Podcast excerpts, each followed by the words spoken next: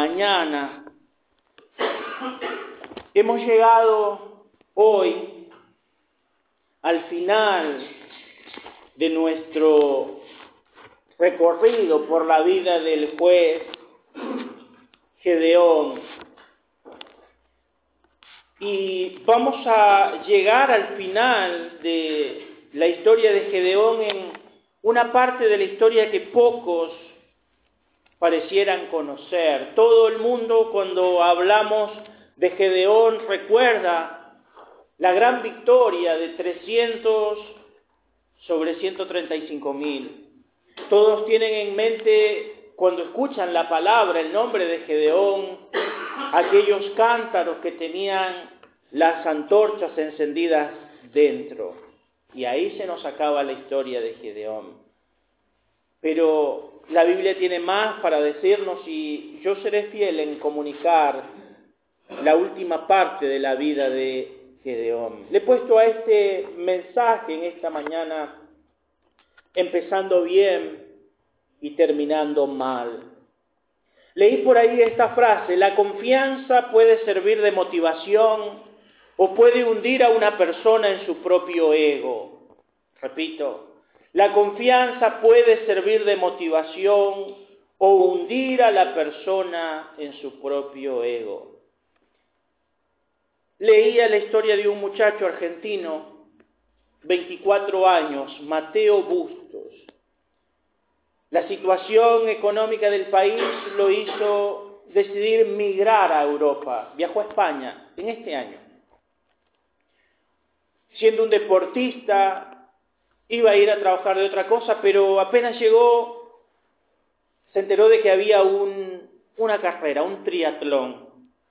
Así que decidió participar. Coincidía la fecha con el domingo del Día del Padre, ese era el día del triatlón. Y no solamente era el Día del Padre, sino que era el cumpleaños del abuelo de Mateo. Así que lo que él quería era correr, ganar y dedicarle el triunfo a su padre y a su abuelo que estaban lejos, porque él emigró solo a España. Cuando faltaban apenas 200 metros para llegar a la meta, cuenta Mateo, dice, habiéndole sacado una ventaja de 20 metros a mi perseguidor inmediato, miré hacia atrás y empecé a acelerar el ritmo sabiendo que la carrera era mía. Es interesante porque cuando uno mira el video, él está a escasos tres metros de la meta y baja su velocidad y empieza a celebrar con el público que lo daba como ganador. Y detenido celebrando, por detrás pasó otro y ganó la carrera. No les diré lo que decía la gente en ese instante, pero le decían de todo. Había corrido tan bien, había sacado una gran ventaja, pero se había detenido en la línea y había terminado perdiendo una carrera que de veras era suya. Gedeón tiene una gran victoria reflejada en los versículos que hemos ido viendo. No tiene más nada que hacer. Ha derrotado 135 mil madianitas.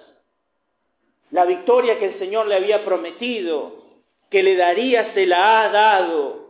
Y ahí, si quedara la historia allí, nosotros diríamos, muy bien, Gedeón, Eras un hombre tímido, Dios te llamó, aceptaste el desafío, Dios te usó, tuviste una gran victoria, liberaste al pueblo de Israel de la mano de los madianitas y los amalecitas. Bravo por ti, eres un hombre digno de estar en el salón de la fama en el que literalmente aparece en Hechos capítulo 11. Pero quiero contarles que este hombre tuvo un final completamente contrario a todo lo que fue su vida. Un final digno del olvido en algunos casos, pero Dios, cuando pinta el cuadro de un hombre, lo pinta completo. sus victorias y sus defectos quedan establecidos. Dios no pinta victorias solamente, pinta victorias y derrotas. Así tenemos historias como el fallo de Pedro, historias como la caída de David, historias como el fallo de Salomón, sin mencionar a Abraham, a Jacob y a otros más. Dios no se guarda nada en nuestra historia, la cuenta por completo y sirve de estímulo para nosotros. Permítanme en esta mañana mostrarle cinco pasos que yo creo que llevaron a Gedeón a terminar tan mal como terminó. Vamos a jueces capítulo 8 y vamos a leer en el versículo que nos habíamos quedado, versículo 35. Y en primer lugar, yo creo que la caída de Gedeón se debió a que él fue adulado por sus enemigos. Dice jueces capítulo 8, versículo 19 de esta manera. Luego dijo, Gedeón está hablando, luego dijo a Seba y a Salmuna, ¿qué aspecto tenían aquellos hombres que mataron ustedes en Tabor? Y ellos respondieron, como tú, así eran ellos, cada uno parecía hijo de un rey. Y él dijo, mis hermanos eran hijos de mi madre. Vive Jehová que si, si les hubieran conservado la vida, yo no los mataría. Y dijo a Jeter, su primogénito, levántate y mátalos. Pero el joven no desenvainó su espada porque tenía temor, pues era aún muchacho. Entonces dijeron Seba y Salmuna, levántate tú y mátanos porque como es el varón, tal es su valentía.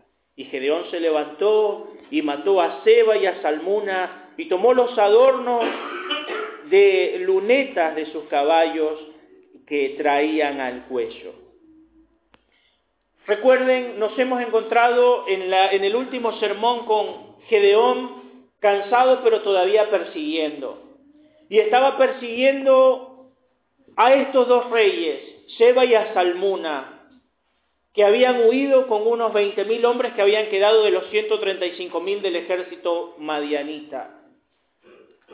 Ahora Él los ha atrapado y les hace una pregunta. Recordemos que Madián por siete años venía y devoraba todo lo que había en Israel y hacían guerra contra Israel, de tal manera que los israelitas se tenían que esconder en las cuevas y en las cavernas. Bueno, Seba y Salmuna, según el relato, habían matado a los hermanos de Gedeón. Cuando Gedeón pregunta cómo eran esos hombres que ustedes mataron en Tabor, en el monte Tabor, ellos lo miran y dicen estas palabras, eran como tú. Se parecían hijos de príncipe. Todo en ellos era como apariencia de hijo de rey. Hermano, es interesante porque yo creo que este es el primer paso que va a llevar a Gedeón a su caída. Recordamos que él ha empezado humildemente. Dice jueces 16:15 que él dijo, entonces respondió el Señor, ah, Señor mío, ¿cómo salvaré yo a Israel? He aquí que mi familia es pobre en Manasés y yo soy el menor de la casa de mi padre. Pero ahora sus enemigos le dicen, tú te pareces un rey y tus hermanos a los cuales matamos también se parecían hijos de reyes. Todo lo que se ve en ti y se veía en tus hermanos es toda realeza. Tenga esto en mente cuando veamos los siguientes pasos. A veces hay palabras que en vez de hacernos bien nos hacen mal. Yo recuerdo cuando, y esto lo va a hallar en Hechos 12, 21, 23, se nos relata la historia de Herodes Antipas. Herodes había ido a dar un discurso vestido de una ropa espléndida que parecía plata, literalmente cuando lo vieron subir al escenario brillaba al mediodía. Y después de dar su discurso, dice el texto de Lucas que la gente decía, esto es palabra de Dios, este es un Dios hablando, no es un hombre. Y Herodes se lo creyó. Lucas dice, y en ese momento Dios lo hirió y fue herido por Dios y murió comido de gusanos porque no le dio la gloria a Dios.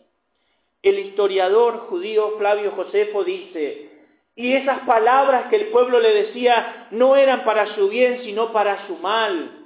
Herodes literalmente se creyó el discurso de sus enemigos. Eres un Dios, eres un Dios, no eres un hombre, eres un Dios. Y él dijo, tienes razón, soy un Dios. Y Dios, que no comparte su gloria con nadie, lo hirió profundamente.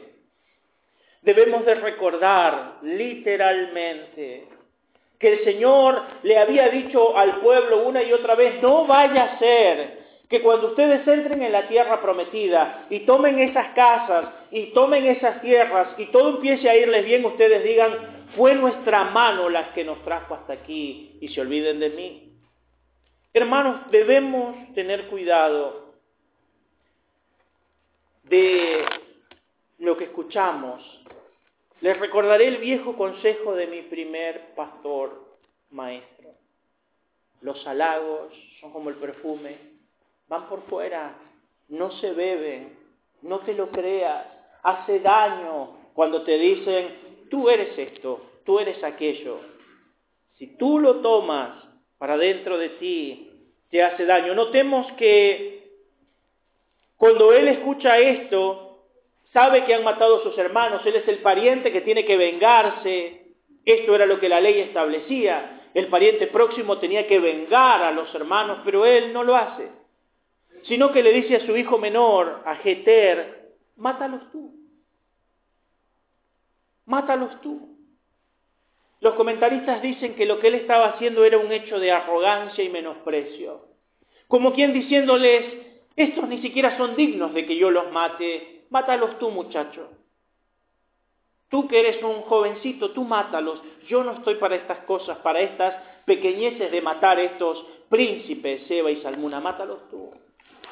Ahora, este hombre que había sido humilde estaba empezando a volverse un arrogante que necesitará aprender una lección. Su hijo no se atrevió a matarlos, los terminó matando él, así que vamos a ver el siguiente paso. No, fue no solamente fue adulado por sus enemigos, sino que fue exaltado por sus amigos. Versículo 22 dice, y los israelitas dijeron a Gedeón, sé nuestro Señor tú y tu hijo y tu nieto, pues nos has librado de mano de Madián. Magedeón respondió, no seré señor sobre ustedes, ni mi hijo lo señoreará, Jehová será señor sobre ustedes. Noten que él ha pasado por la adulación de sus enemigos, pero ahora vienen sus amigos y lo exaltan. Es común en nuestra cultura que si alguien hace algo bien, se lo promueva a un cargo mayor.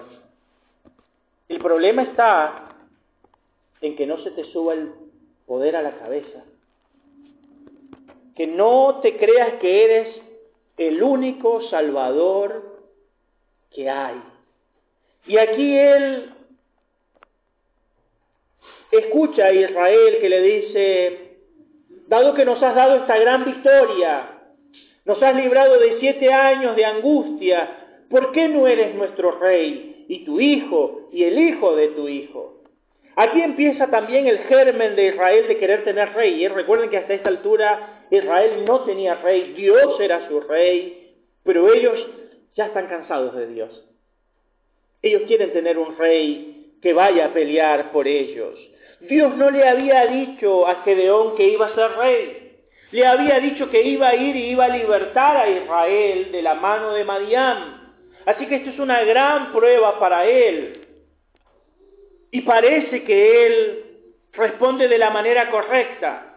No voy a ser yo su Señor, mi hijo no va a ser el Señor de ustedes, ni mi nieto será el Señor de ustedes, porque el Señor va a ser quien lo señoree. Y me encantaría terminar aquí la historia y decir, bravo Gedeón, eres un hombre íntegro, no te llamó Dios a ser rey, pero van a ver que en esta respuesta que él ha dicho se encubre algo más. Debo decir, y lo digo como una advertencia de lo más profundo de mi ser, tengan cuidado con quienes los alaban. Tenemos dos polos de los cuales podemos recibir alabanza. Podemos recibir alabanza de nuestros enemigos y eso nos puede llevar al error. Pero no es menos peligroso recibir alabanza de nuestros amigos. Quienes nos dicen que somos esto y aquello, que somos los mejores en todo. Y corremos el riesgo de creérnoslo. Aquí estos hombres de Israel están diciendo a Gedeón, sé tú nuestro Señor. Él no le había, el Señor no le había dicho que fuese rey, pero estos hombres ya tienen un plan para él. Yo le pregunto, ¿qué planes tienen quienes lo rodean para usted? Porque a veces son nuestros amigos los que planean cómo va a ser nuestra vida. Son nuestros amigos los que nos dicen, y si hacemos esto, y si hacemos aquello, y si hacemos esto otro, y no nos tomamos a la tarea de consultar con Dios si eso que nuestros amigos quieren que hagamos es la voluntad de Dios. Jóvenes, en particular a ustedes les digo, tengan cuidado, porque no todos sus amigos, aunque sean cristianos, los van a guiar a la voluntad de Dios. Solamente ustedes y nadie más que ustedes puede saber cuál es la voluntad de Dios para sus vidas. Sus amigos pueden tener grandes planes, pueden tener grandes sueños, pueden tener grandes proyectos de decir, como dice Santiago, vayamos, trabajemos, trafiquemos y luego volvamos y que nos vaya bien. Pero si Dios no los ha mandado a ir, más vale que no vayan. Si Dios no les ha dicho que se muevan, más vale que no se muevan. Veo con gran peligro jóvenes que se dejan guiar por las voces de sus amigos y caen en los planes de sus amigos y terminan haciendo lo que sus amigos dijeron que hagan. Y todo eso es contrario a la voluntad de Dios. Así que cuidado con quienes escuchan. En tercer lugar, el tercer paso que llevó a Gedeón a su triste final es que fue atrapado por su ambición esta respuesta que parece buena encubre algo más. Permítanme leer versículo 24. Y les dijo Gedeón, quiero hacerles una petición, que cada uno me dé de los zarcillos de su botín, pues traían zarcillos de oro porque eran ismaelitas. Ellos respondieron, de buena gana te los daremos. Y teniendo un manto, echó allí cada uno los zarcillos de su botín y fue el peso de los arcillos de oro que él pidió, mil setecientos siglos de oro, sin las planchas y joyeles, y vestidos de púrpura que traían los reyes de Madián, y sin los collares que traían sus camellos al cuello. Es interesante porque él dice, yo no voy a ser su rey, mi hijo no va a ser su rey, mi nieto no va a ser su rey, Dios va a ser su rey, pero si quieren, sí pueden darme el oro que le darían a un rey. Él es lo suficientemente humilde para no ser rey, pero no le molesta vivir como rey, ni recibir los beneficios de rey. Se nos dice que estos hombres que habían derrotado a 135 mil madianitas, los habían despojado. Obviamente estos hombres eran todos ismaelitas. Y parte de su ropa de batalla también consistía en llevar grandes aretes de oro. Cuando han levantado el botín y vienen delante de Gedeón con el botín entero y le ofrecen ser nuestro rey, él dice, muchachos, tranquilos, no voy a ser el rey ni yo, ni mi hijo, ni mi nieto. Pero si quieren pueden darme el oro. Y dice la escritura que le dieron, literalmente leo versículo 27, 26, 1700 siglos de oro. Permítame hacerle un cálculo sencillo. 1700 ciclos de oro equivale a 19 kilos de oro. Poco, ¿no? El sitio William Bay, esto lo revisé ayer, dice que el kilo de oro al día de hoy equivale a 64 mil dólares. El kilo de oro, 64 mil dólares, dando un resultado de un millón 216 mil dólares americanos hoy. Un millón 216 mil dólares. No voy a ser el rey. Pero si quieren darme parte del botín, como si yo fuera rey, pueden hacerlo. Pero no es lo que me preocupa, que ya es preocupante, sino que dice el versículo 27 que con ese oro, dice, y Gedeón hizo de ellos un efod, el cual hizo guardar en su ciudad de Ofra. Ahí quédese. Es interesante porque él toma el oro y hace con el oro un efod, que era parte de la vestimenta del sacerdote. Lo hace de oro, lo cual los sacerdotes no lo hacían. Pero esto tiene un par de problemas. El primer problema es que Gedeón no era sacerdote, así que no tenía por qué tener un efod. Lo segundo es que él tampoco era de la tribu de Leví, como para ser un levita que pudiera tener eso, porque él era un benjamita del grupo de Abieser, no tenía nada que ver con eso. Lo tercero es que ni siquiera lo llevó donde estaba el sacerdote y el arca, que en este caso era en Silo, sino que lo llevó a su propia casa. Quiero decir algo importante aquí. ¿Cuántas veces cuando hacemos algo mal, cuántas veces cuando hacemos algo mal, Simplemente intentamos hacer luego algo para Dios para que eso parezca menos malo. Le daré un ejemplo. Con tristeza, a veces sucede en las iglesias que alguien llega de manera humilde a la iglesia. No quiere ser nadie en la iglesia. Él no quiere ser nada en la iglesia. No tiene, en sus propias palabras, ni dones ni talentos. Uno los ve, uno los reconoce.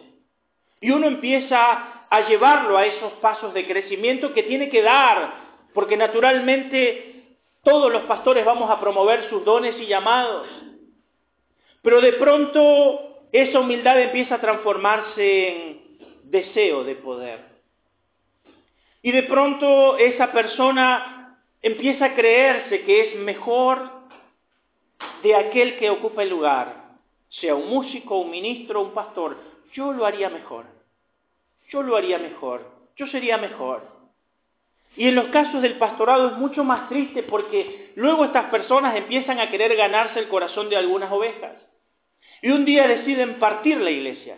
Y la parten y se van con algunas de las ovejas.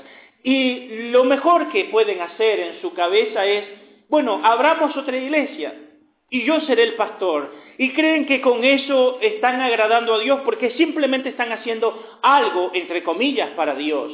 Cuando empezó mal, no debían partir la iglesia, deberían haberse mantenido humildemente, pero repito, al igual que Gedeón creemos que si con algo malo hacemos algo que parece bueno y para Dios, ya hemos solucionado el problema. Pero los problemas no se solucionan haciendo cosas para Dios sino haciendo las cosas que Dios quiere. Usted se va a encontrar tristemente, y lo vemos más de lo que quisiéramos verlo, con gente que cree que pueden ser cristianos en su casa. Son cristianos en sus casas, son pastores en sus casas, son bautizadores en sus casas, son profetas en sus casas. Ellos están haciendo la obra de Dios. Si hacen algo más, no está mal porque están haciendo la obra de Dios. Pero están completamente equivocados, como lo estuvo Gedeón. Noten lo que dice la segunda parte del versículo 27. Él hizo este fot, lo llevó a su casa, lo hizo guardar en su ciudad de Ofra y dice, y todo Israel se prostituyó tras ese efod en aquel lugar y fue tropezadero a Gedeón y a su casa. Hermano, esto debía haber sido algo en la cabeza de Gedeón. Bueno, hago un efod. Hago algo para Dios con el oro que he pedido, que he codiciado. Pero el texto es demasiado revelador para mi gusto. Israel se prostituyó tras ese efod. Es decir, lo tomó como un ídolo, como algo a que adorar. Notemos que Gedeón, que había derribado el altar de Baal, que había derribado la imagen de Acera, él que había quitado al pueblo de la idolatría en el que estaba ahora, él está construyendo un ídolo. Este hombre que había liberado al pueblo de la idolatría, ahora él lo está llevando a la idolatría. Creyó que estaba haciendo algo bueno, pero el texto es claro, hizo que todo Israel volviera al pecado de idolatría, y no solamente Israel, sino que su familia encontró un tropiezo en esto que él había hecho. Hermanos, yo no tengo que dar muchos detalles, pero sabemos, tristemente, que a veces las cosas que hacemos como padres terminan siendo un tropiezo para nuestros hijos. Tenga cuidado que lleva a su casa. Tenga cuidado que hace. No sea que usted termine haciendo algo que para usted no es tan malo, pero termine siendo el tropiezo para sus hijos. Repito. Ojo con lo que lleva a su casa, no sea que termine siendo de tropiezo para usted y para sus hijos. Él ha sido adulado por sus enemigos, ha sido exaltado por sus amigos, ha sido atrapado por su ambición, pero en cuarto lugar va a ser avergonzado por sus descendientes. Note lo que dice el versículo 28. Así fue subyugado Madián delante de los hijos de Israel y nunca más volvió a levantar la cabeza y reposó la tierra cuarenta años en los días de Gedeón. Luego Jerobaal, hijo de Joás, fue y habitó en su casa. Y Gedeón tuvo setenta hijos que constituyeron su descendencia porque tuvo muchas mujeres. También su concubina que estaba en Siquén le dio un hijo y le puso por nombre Abimelech. Hermano, el libro de los jueces nos muestra algunos pecados repetitivos que cometía el pueblo de Israel. El primer pecado era que abandonaban a Dios. El segundo pecado era que se volvían idólatras. Y el tercer pecado que Dios les había dicho que no cometieran era que se casaban con gente que no era del pueblo de Dios. Esto se llama yugo desigual o matrimonio mixto. Gedeón comete los tres pecados él solo. Se olvida de Dios, se vuelve un idólatra y tiene mujeres que no debía tener. 40 años de reposo nos dice que la tierra tuvo. Y mientras estaban en paz, él se dedicó a vivir como rey. Tenía el oro, tenía el estatus, no era rey, pero dice que literalmente, versículo 30, él tuvo 70 hijos, porque tuvo muchas mujeres. Y una de sus concubinas era una mujer de Siquem. Si usted ubica el mapa, en ese tiempo geográfico, Siquem era parte de Canaán, de lo que hoy es Israel, pero en aquellos días todavía no había sido conquistado por completo. De tal manera que esta mujer era una cananea y era una pagana y le nace un hijo a quien él llama Abimelech o Abimelech. Lo que Abimelech va a hacer años después es tan grosero que simplemente debiera yo leer algunos versículos de lo que él hizo. Noten capítulo 9, versículo 1. Abimelech hijo de Jerobaal, fue a Siquem, a la tierra de su madre, a los hermanos de su madre y habló con ellos y con toda la familia de la casa de su padre, diciendo, yo les ruego que digan en oídos de todos los de Siquem, ¿qué les parece mejor? ¿Que os gobiernen setenta hombres, todos los hijos de Jerobaal, o que los gobierne uno solo? Acuérdense que yo soy su hueso vuestro y hermano, carne vuestra. Y hablaron por él los hermanos de su madre en oídos de todos los de Siquén todas estas palabras, y el corazón de ellos se inclinó a favor de Abimelech, porque decían, nuestro hermano es. Y le dieron setenta ciclos de plata del templo de Baal Berit, con los cuales Abimelech alquiló hombres ociosos y vagabundos que le siguieron. Y vinieron a la casa de su padre en Ofra, mató a sus hermanos, los hijos de Jerobaal, setenta varones en una misma piedra. Pero quedó Jotán, el hijo menor de Jerobaal, que se escondió.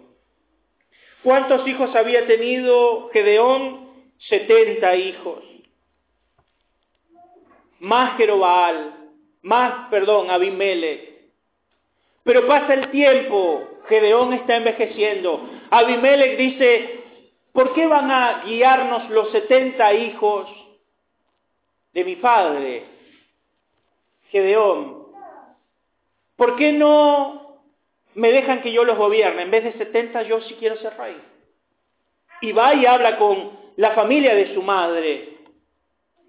Y estos hombres le dan dinero y él contrata vagos, ociosos. Y van un día y emboscan a los hijos de Gedeón, a sus medios hermanos y sobre una misma roca mató a los setenta hijos de Gedeón.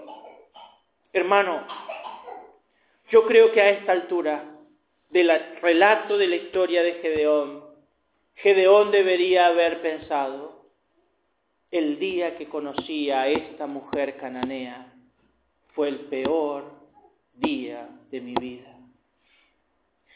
Esa unión con esa mujer causó que él perdiera todo lo que tenía. Todo lo que tenía. Yo quiero que usted entienda. Deuteronomio 16, 16, el Señor da esta orden. Dice, el rey no deberá adquirir gran cantidad de carros, ni tomar para sí muchas mujeres, ni acumular enormes cantidades de oro y plata. Eso era lo que Dios había dicho que el rey no debía hacer. Gedeón ha hecho todo eso. Todo eso. Ahora, este hijo, Abimelech, lo ha llevado a la completa destrucción. Dios terminaría con él. Noten lo que dice los versículos finales del capítulo 9, versículo 53 porque Abimelech quiere conquistar la tierra. Ha ido haciéndolo, dice versículo 53. Mas una mujer dejó caer un pedazo de una rueda de molino sobre la cabeza de Abimelech y le rompió el cráneo. Entonces llamó apresuradamente a su escudero Abimelech y le dijo, saca tu espada y mátame para que no se diga de mí, una mujer lo mató y su escudero le atravesó y murió. Y cuando los israelitas vieron muerto a Abimelech, se fueron cada uno a su casa. Versículo 56, grábelo en su mente. Así pagó Dios a Abimelech el mal que hizo contra su padre, matando a sus setenta hermanos, y todo el mal de los hombres de Siquén lo hizo Dios volver sobre sus cabezas y vino sobre ellos la maldición de Jotán, hijo de Jerobal. Dios se encargó de Abimelech, porque era un perverso, porque había matado a sus hermanos. Así que vemos a Gedeón a esta altura avergonzado por su descendencia. Yo simplemente quisiera decirle, tenga cuidado, hermano. Tenga cuidado nosotros podemos decidir qué hacer, pero le diré algo, usted no puede decidir las consecuencias de lo que hace. Escúcheme lo que le digo. ¿eh? Usted y yo podemos decidir qué hacer, pero no podemos decidir las consecuencias de lo que hacemos. Gedeón tomó la decisión, tomaré el oro, no quiero el reinado, pero sí quiero el oro. Haré el efod, lo pondré en mi casa. Él no podía decidir que su familia se prostituya detrás de eso, que sus hijos se prostituyan detrás de eso, pero así sucedió. Decidió tener muchas mujeres, incluida una pagana, tener un hijo con ella, pero lo que no podía decidir era que ese hijo iba a matar a sus otros 70 hijos. Creo que debió ser hermoso su enamoramiento. Debe haber pensado, Dios me ha bendecido, me ha dado la victoria sobre 135 mil hombres. Tengo derecho a tomar esta mujer. Pero esa mujer fue su caída. Triste historia, nada nueva, porque muchos hombres han terminado mal su historia por elegir mal una mujer. Tenían tanto para dar, pero eligieron a la mujer equivocada. Tantas chicas han terminado mal su historia. Tenían tanto para dar, pero eligieron el hombre equivocado. Y todo se fue a la basura. Por último, Gedeón fue olvidado por su pueblo. Vuelva conmigo al capítulo 8 y leeremos los últimos versículos, versículos 32 al 35. Dice, y murió Gedeón, hijo de Joás, en buena vejez, y fue sepultado en el sepulcro de su padre Joás en Ofra de los Abieseritas. Pero aconteció que cuando murió Gedeón, los hijos de Israel volvieron a prostituirse yendo tras los Baales, y escogieron por Dios a Baal Berit. Y no se acordaron los hijos de Israel de Jehová su Dios, que los había librado de todos sus enemigos en derredor, ni se mostraron agradecidos con la casa de Jerobaal, el cual es Gedeón, conforme a todo el bien que él les había hecho a Israel. Con Gedeón y su muerte, 40 años de paz y prosperidad se terminan. El pueblo ve morir a Gedeón y vuelve a la idolatría tras los Baales. Es el más triste epitafio que uno puede leer en la Biblia. ¿eh? Tenías tanto para dar, empezaste tan bien y en la línea de llegada terminaste. No se regodee creyendo que no le puede pasar a usted. La escritura dice, si alguno se cree firme, mire que no caiga. No se escandalice, porque tal vez alguno empiece a cometer el error de creer, bueno, eso le puede pasar a usted, pastor, pero a mí no me pasará. Cuando empezamos nuestro pastorado con Vicky, hace 22 años atrás, yo conocí un hombre antes de ser pastor se volvió mi amigo. Recuerdo cuando él vino a visitar la pequeña iglesia de la cual yo era miembro y me invitó a ir a su iglesia, que era una iglesia enorme. En esa iglesia enorme él era uno de los maestros de escuela bíblica, era uno de los referentes de esa iglesia. Era un hombre que conocía la Biblia de una manera que hasta ese entonces yo no había conocido a nadie que conociese tan bien la Biblia. Cantaba, Cantaba tan bien. De él conocí el cántico Paz en la tormenta. Fue él el que lo cantó por primera vez, que me lo hizo conocer. Yo lo admiraba. Era un hombre verdaderamente consagrado a Dios. Cuando asumimos el pastorado de la iglesia, él me acompañó en varias decisiones. Venía a predicar a la iglesia donde yo era el pastor. Cuando Viajamos para aquí. Al tiempo me enteré que él había abandonado a su esposa. Se había ido a vivir con una de mis ovejas. Había dejado la iglesia y había vuelto a la bebida. Años después, en uno de mis viajes, fui a visitar a esa oveja. Hablé con ella y pedí hablar con él. Él no quiso hablar conmigo. Le daba vergüenza haber dejado a su mujer, haber dejado la iglesia, haberse fugado con una oveja mía y haber vuelto a la bebida. No lo vi más. Me pregunto, ¿cómo pudo sucederle a él? Un hombre tan bueno, tan íntegro, tan superior a todos.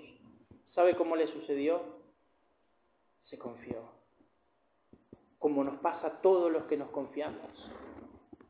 Confíese. Crea que no le va a pasar a usted. Crea que está encima de la media. Y luego venga llorando.